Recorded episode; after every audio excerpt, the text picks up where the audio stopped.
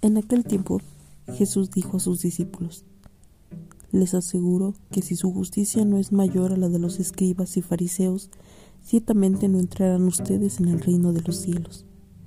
Han oído que se dijo a los antiguos, No matarás, y el que mate será llevado ante el tribunal. Pero yo les digo, todo el que se enoje con su hermano será llevado también ante el tribunal. El que insulte a su hermano será llevado ante el Tribunal Supremo, y al que lo desprecie será llevado al fuego del lugar de castigo. Por lo tanto, si cuando vas a poner tu ofrenda sobre el altar, recuerdas allí mismo que tu hermano tiene alguna queja contra ti, deja tu ofrenda junto al altar y ve primero a reconciliarte con tu hermano y vuelve luego a presentar tu ofrenda.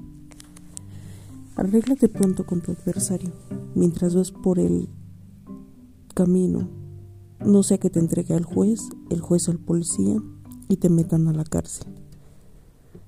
Te aseguro que no saldrás de allí hasta que hayas pagado el último centavo.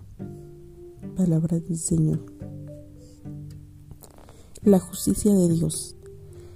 Para explicar cómo es la justicia de Dios mayor a la de los hombres, Jesús retoma algunas exigencias de la ley. No entra en detalles, Solo da algunos ejemplos para mostrar que la justicia cristiana va más allá de lo escrito. A veces tenemos la idea enfermiza de imaginarnos libres de todo porque ya cumplimos las prescripciones de cuaresma, ayuno físico de carne o dimos alguna limosna.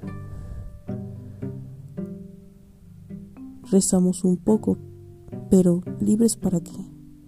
Nuestra fe en Dios no es un conjunto de mandamientos que necesite que les recuerden no robarás, no matarás, no desearás a la mujer de tu prójimo, etc.